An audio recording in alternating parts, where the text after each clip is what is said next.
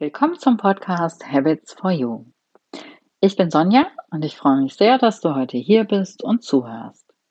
In diesem Podcast soll es um dich, um deine guten Gewohnheiten und um die Gewohnheiten, die du in deinem Leben noch etablieren möchtest, gehen. Wenn du jetzt nickst und sagst, ja, das ist genau das, womit ich mich mehr befassen möchte, dann bist du hier genau richtig. Ich möchte dich dabei unterstützen, weil ich aus eigener Erfahrung weiß, wie positiv sich die richtigen Gewohnheiten auf dein Leben auswirken können. In dieser Podcast-Folge habe ich ein Interview aus der Healthy Habits Online Show für dich. Ich wünsche dir viel Spaß dabei. Herzlich willkommen zur Healthy Habits Online Show. Mein Name ist Sonja Schüttler und ich bin die Gastgeberin dieser Show. Schön, dass du zuschaust und mehr Achtsamkeit und gute Gewohnheiten in dein Leben bringen willst. Heute habe ich Anita Maas im Interview. Ich freue mich unglaublich. Der eine oder andere von euch kennt Anita vielleicht schon. Sie ist Autorin, Apothekerin, Verlegerin, Naturcoach und vor allen Dingen Herausgeberin des Mars Magazins. Ich bin auch ein bisschen aufgeregt. Ich glaube, man merkt das. Liebe Anita, es ist total schön, dass du da bist. Ja, danke, liebe Sonja. Ich freue mich sehr, dabei zu sein. Anita, zu Anfang habe ich direkt eine total persönliche Frage. Du bist ja die Herausgeberin des Mars Magazins, habe ich ja gerade schon gesagt. Wie war das für dich, als du dein erstes Magazin in den Händen gehalten hast? War das, was war das für ein Moment für dich? Boah, da kann ich mich wirklich noch sehr, sehr gut dran erinnern. Das war, ich würde sagen, fast surreal. Also natürlich hatten wir gerade für dieses erste Magazin, habe ich mir viel Zeit gelassen. Jetzt kommen sie ja alle drei Monate raus, aber da war es bestimmt äh, fast ein halbes Jahr. Klar, die erste Ausgabe mit dem Layout und das Logo und der Titel und all das musste entwickelt werden. Und als es dann wirklich da war, also es war, ich war fix und fertig. Das weiß ich noch. Ich habe das mit, äh, mit Freunden zusammen, die ersten aus der Druckerei wirklich auch abgeholt. Ne? Den ganzen Kofferraum voller Magazine gehabt. Und ähm, ja, ich war äh, glücklich und müde zugleich. Und wie gesagt, irgendwie fast surreal. Vor allen Dingen, als ich es dann nachher im Bahnhof gesehen habe. Ja, das kann ich mir auch vorstellen, dass das nochmal ein ganz besonderer Moment ist, äh, das erste Magazin am Kiosk irgendwo zu sehen. Ne? Oh, ist es ja. Ist immer noch aufregend. Das sind ja auch schöne Magazine. Ich habe auch ein paar hier. Das erste Magazin, das, äh, da muss ich ehrlich gesagt nachgucken, das habe ich nicht hier. Das war Beruf und Berufung, war der Titel. Genau. Wann hast du dich zu dem, was du tust, berufen gefühlt? Weißt du das noch? Ich glaube, das ist ein ständiger Entwicklungsweg. Ich meine, mit dem ähm, Mars-Magazin bin ich schon mal einen Berufungsweg gegangen. Vorher habe ich ja was ganz, ganz anderes gemacht. Also der, als Apothekerin hatte ich dann einen pharmazeutischen Fachverlag gegründet, war also schon selbstständig, aber hatte mit den Themen, die jetzt in dem Mars-Magazin behandelt werden, überhaupt nichts zu tun und das war einfach ein ganz anderes Business. Und äh, da bin ich ziemlich holter die Polter ausgestiegen. Also es war nicht wohl überlegt und Schritt für Schritt. Manche haben das Glück, das so hinzukriegen. Ich bin halt da mit einem glatten Schnitt rausgegangen und hatte dann ein Jahr Zeit, mir zu überlegen, was ich mache. Und dann ist die, dieses erste Heft Beruf und Berufung entstanden, weil ich mich eben in dieser Zeit sehr intensiv mit meiner Berufung beschäftigt habe. Und damals habe ich schon überlegt, ob ich nicht auch was mit Heilpflanzen machen möchte, also wieder echt back to the roots als Apothekerin, als grüne Apothekerin. Äh, meine Liebe zu den Heilpflanzen weiterzugeben. Und das war mir ein bisschen zu eindimensional. Also ich bin auch eher äh, eine Scanner-Persönlichkeit, die sich mit vielen verschiedenen Dingen beschäftigt.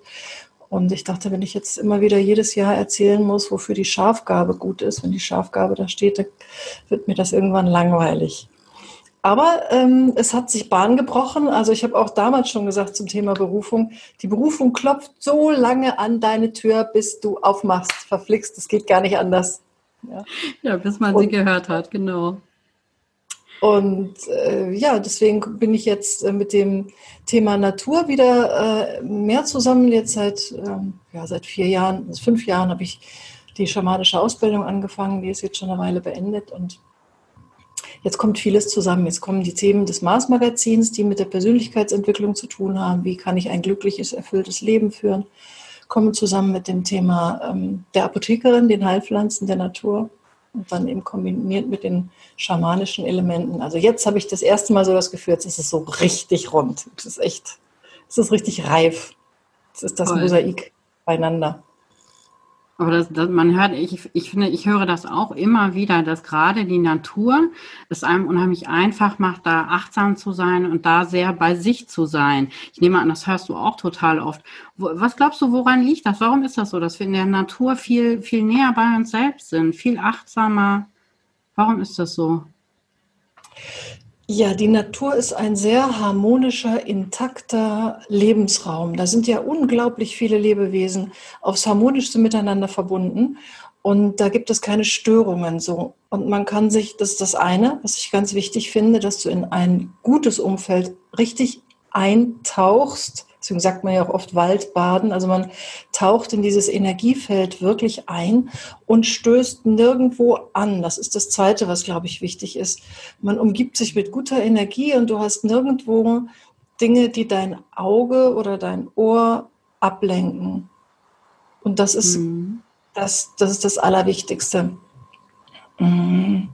Denn sonst bist du andauernd mit deinen Gedanken. Alles, was du siehst, wird sofort irgendwie analysiert. Alles, was du hörst und alles, was das gesprochene Wort alleine schon und so, das befeuert alles deine Gedanken.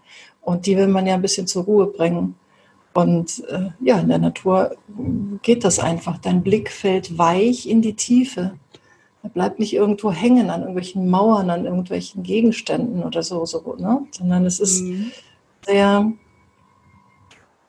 ja, jemand hat mal gesagt, das ist ein Ying-Umfeld. Ne? Das ist nicht Yang, also Ying und Yang, sondern Yang ist ja das Männliche und das Tun und so. Und du bist in so einem ganz weichen Umfeld, einem ganz liebevollen, harmonischen Umfeld. So, und da kann man sich dann auch leichter öffnen. Das ist, glaube ich, das nächste, was ganz wichtig ist. Wenn du also nicht dich irgendwie auch nur indirekt bedroht fühlst, kannst du dich viel leichter öffnen.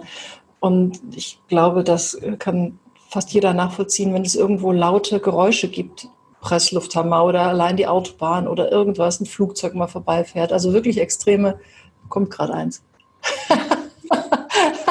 extreme Geräusche hast, dann ähm, ich ziehe mich dann irgendwie zusammen. Wenn man sehr sensibel ist, dann merkt man das. Also ich schütze mich dann. Ich bin dann irgendwie, ich bin ein bisschen im Stress. Ich, man merkt das oft, wenn das Geräusch dann vorbei ist selbst wenn der Staubsauger läuft oder so und der Staubsauger ist dann aus, dann denkt man hinterher, oh Gott, tut das gut.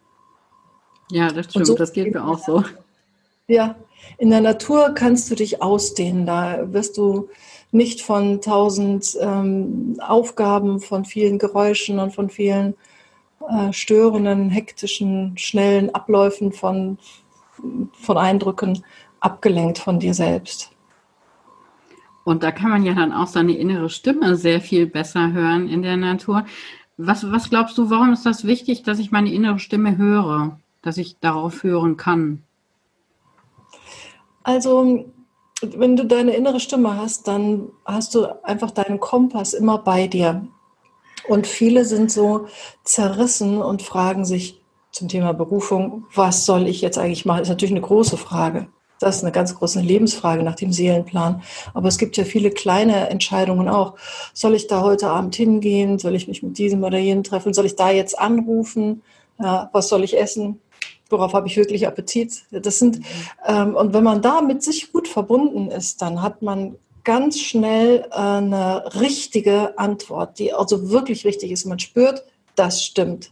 Das ist nicht nur eine, die ich mir ausgedacht habe, sondern das ist wirklich eine, die mit, wo Herz und Kopf übereinstimmen. Und das ist einfach Gold wert, weil man dann äh, viel schneller auf seinen eigenen Weg kommt. Ich will jetzt nicht sagen, dass das immer leicht ist und immer vom Himmel fällt, aber man spart sich vielleicht so manchen Umweg, wenn man auf seine innere Stimme hören kann und kommt auch dann schneller zum Ziel, obwohl das vielleicht ähm, erstmal nicht so aussieht, weil man sich nämlich auch viel Zeit nehmen muss, um zur Ruhe zu kommen und einen Tag im Wald verbringen. Und ja, da denkt man, ja, da muss, die Zeit muss doch erstmal haben. In den acht Stunden hätte ich auch was anderes machen können. Ja, aber was? Ne? Dann hättest du vielleicht Sachen ausprobiert, die äh, gar nicht zielführend sind. Die also gar nicht dir das geben, wo du eigentlich hin willst. Also die innere Stimme ist wie ein Kompass für dein Leben. Und den kann dir niemand ersetzen. Kein Coach, kein Freund, kein, kein Buch, kein Mentor, nicht irgendwie jemand. Es ist toll, wenn man da jemanden hat, mit dem man auch sprechen kann, absolut. Aber man muss einfach selber in Resonanz gehen damit und spüren, ja, das ist es. Und die meisten Coaches tun ja auch genau nur das, dass sie Fragen stellen und zuhören und, und einfach darauf warten, bis da etwas geboren wird, bis sich etwas entwickelt. Und das funktioniert in der Natur wirklich wunderbar. Also wenn man mit Menschen in der Natur ist und sich keine Zeitbeschränkung setzt, also natürlich ins Dunkle gehen wir schon wieder rein, so ist es nicht, aber ähm, dass man nicht sagt eine Stunde oder zwei, sondern wirklich den Prozess mal laufen lassen kann und wirklich erstmal bei sich ankommt, zur Ruhe kommt, sich ein bisschen öffnet, vielleicht vorher das Thema schon mal angezickert hat, aber dann das auch wirklich ruhen lassen und, und dann kommt man Stunden später, kommen die Antworten einfach. Das ist wirklich faszinierend. Schön. Das ist auch ein schönes Bild mit der inneren Stimme, die, Stimme, die der Kompass ist. Das gefällt mir sehr, sehr gut. Schön. Hast du denn irgendwie so Tipps, wenn jetzt jemand wie ich zum Beispiel gar keine Ahnung hat, was kann ich so für Achtsamkeitsübungen in der Natur machen? So irgendwie, was sind so deine drei Übungen, die du sagst, die kann man auch als Anfänger ganz einfach umsetzen? Ja, ist ganz, ganz einfach. Also, indem man sich auf seine Sinne konzentriert, äh, kommt man automatisch aus dem Kopf raus. Dann hört man auf zu denken. Und ähm, was ganz toll ist, zum Beispiel ist dem dem Rauschen lauschen.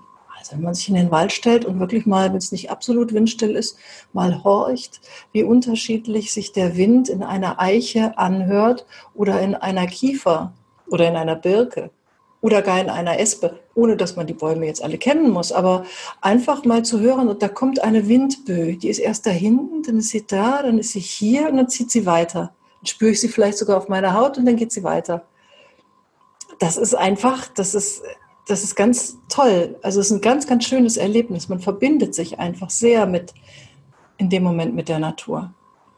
Also dem Rauschen, Lauschen, ob das ein Bach ist, ob das die Blätter sind oder ob das auch die Vögel sind, die singen. Oder vielleicht, wenn man immer feiner wird, dann hörst du vielleicht, wie ein, wie ein großer Mistkäfer über trockenes Laub krabbelt. Ja? Oder solche Dinge. Dann zu entdecken, wo kommt denn das Geräusch her, das ist das nächste halt einfach auch. Ne?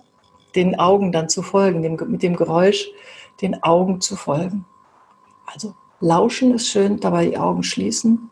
Und wenn du dann die Augen aufmachst, wirklich dem Geräusch nachgehen. Das wäre die zweite Übung, einfach zu gucken, was man, was man alles entdecken kann.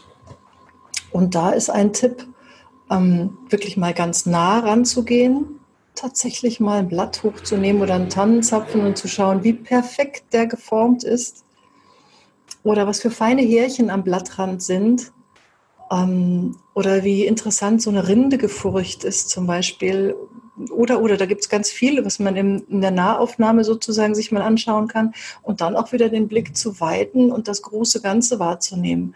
Wirklich mal einen Baum von unten, von den Wurzeln über den Stamm bis zur Krone anzuschauen und, und alle Kronen zusammen, wie sie im, im Wind sich vielleicht bewegen und das Blau dadurch scheint und, und die Wolken ziehen und die Sonne äh, ein, ein Spiel mit Licht und Schatten macht. Also da sich einfach ganz drauf einlassen, auf das Sehen.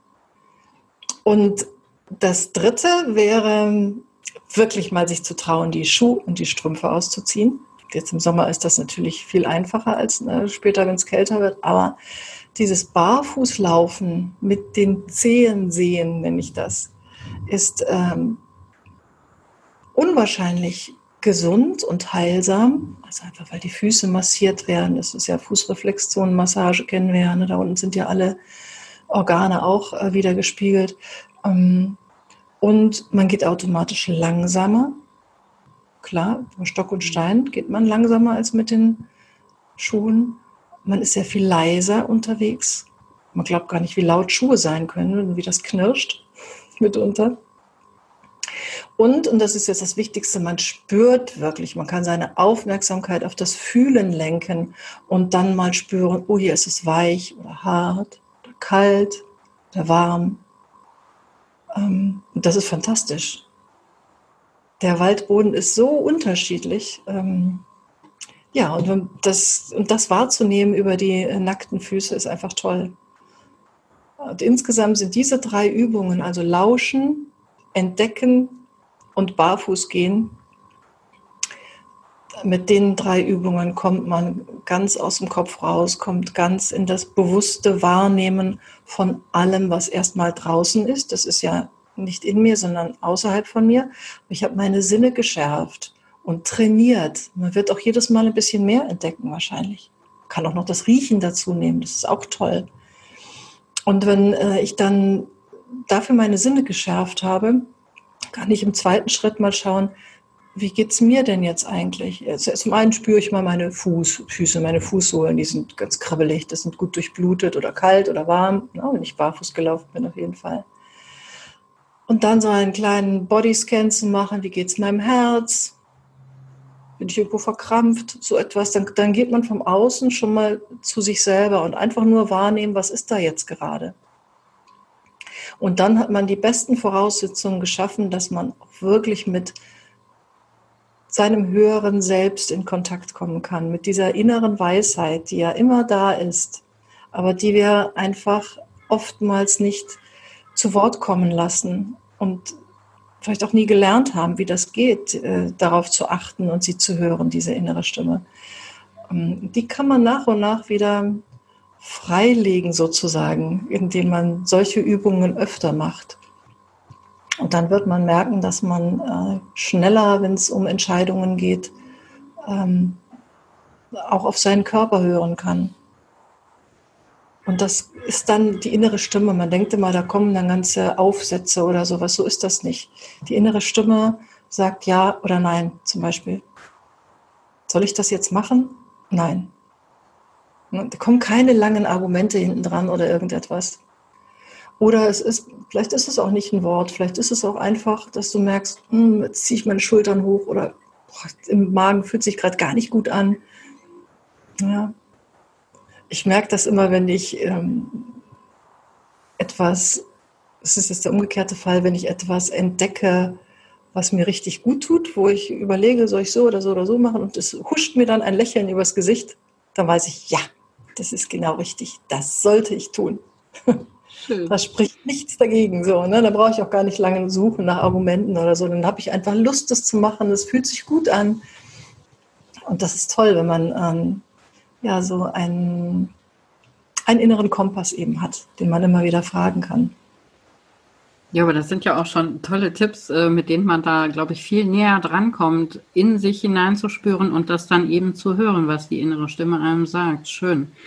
Ich habe gerade ja. so gedacht, da sind auch schon viele Sachen bei, die man so mit Kindern auch direkt machen kann. Kann ich meine Jungs schnappen und kann mit denen auch in den Wald gehen. Viele Sachen fänden die auch total spannend.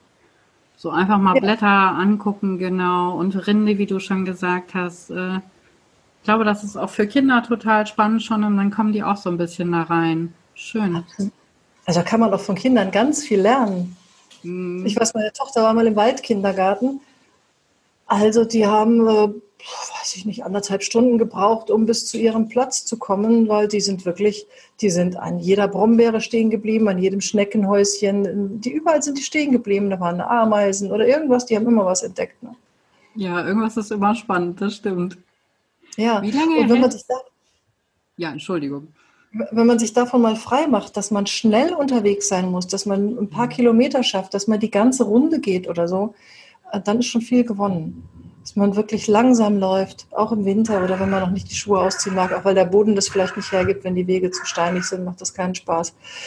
Dass man einfach langsam geht und wirklich Schritt für mhm. Schritt abrollt und vielleicht auch mal seine Arme ausstreckt, in Kontakt geht mit seinen Händen.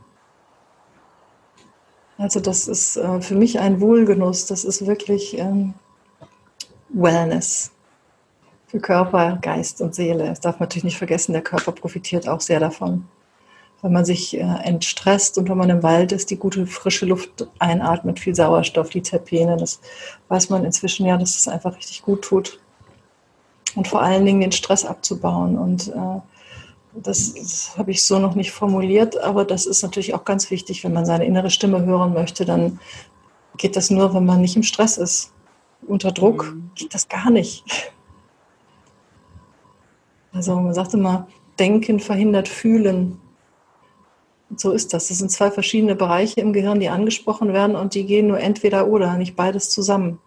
Und solange man also denkt und immer an den nächsten Termin und jetzt noch und, und dann sich zusammenzieht und ein bisschen unter Druck ist, im Stress ist, dann kann dieses Gefühl, denn das ist es ja die innere Stimme, das ist ja auch die Intuition, dieses Gefühl, ich sollte das jetzt machen oder ich sollte es lieber nicht machen, das kann eben nicht durchkommen. Du hältst dich bestimmt total lange in der Natur auf, oder? Wenn ich das so höre, das, das scheint dir, du strahlst richtig, wenn du da darüber sprichst. Wie oft, wie lange bist du in der Natur? Gehst du überhaupt ins Haus oder?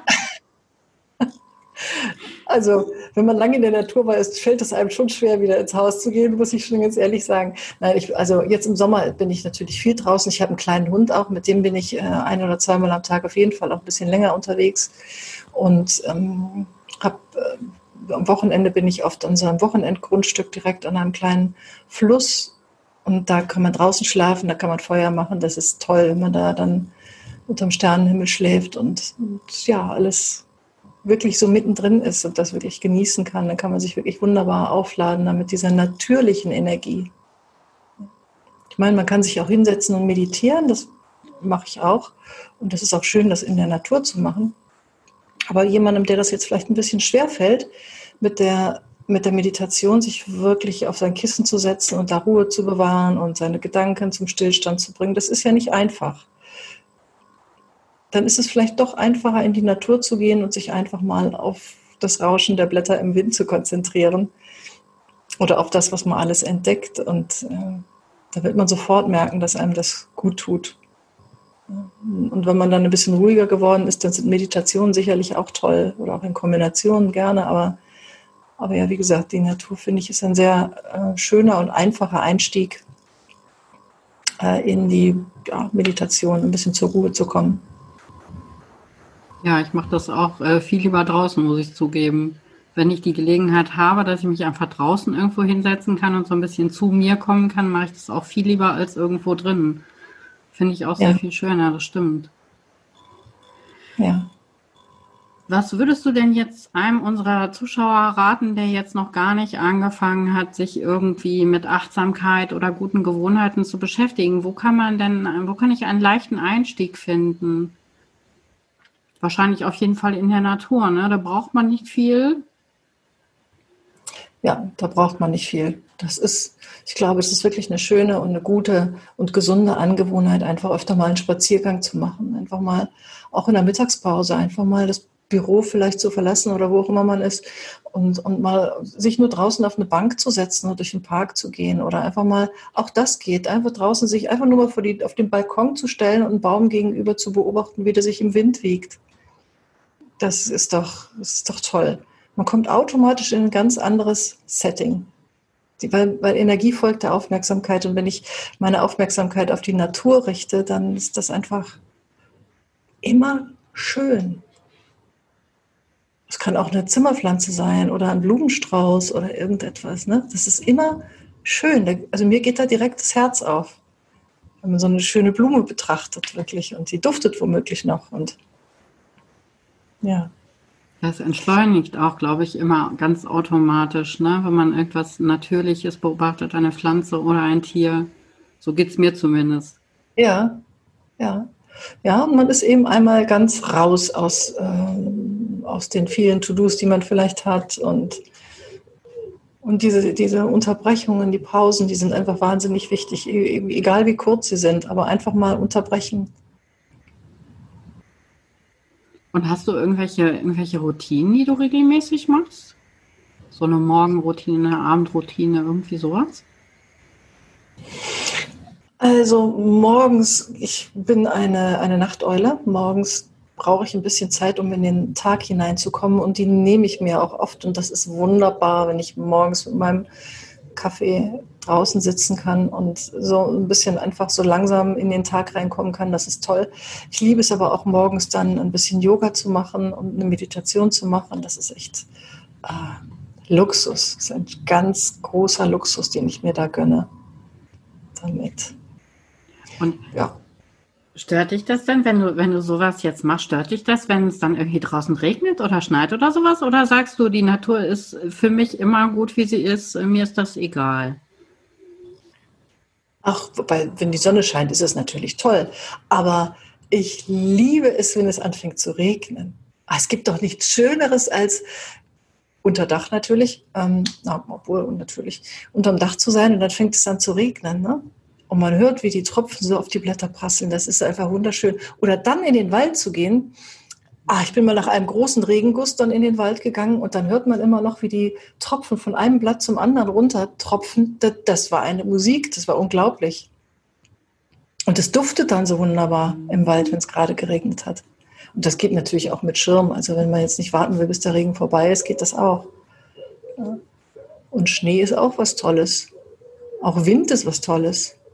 Es ist halt immer anders.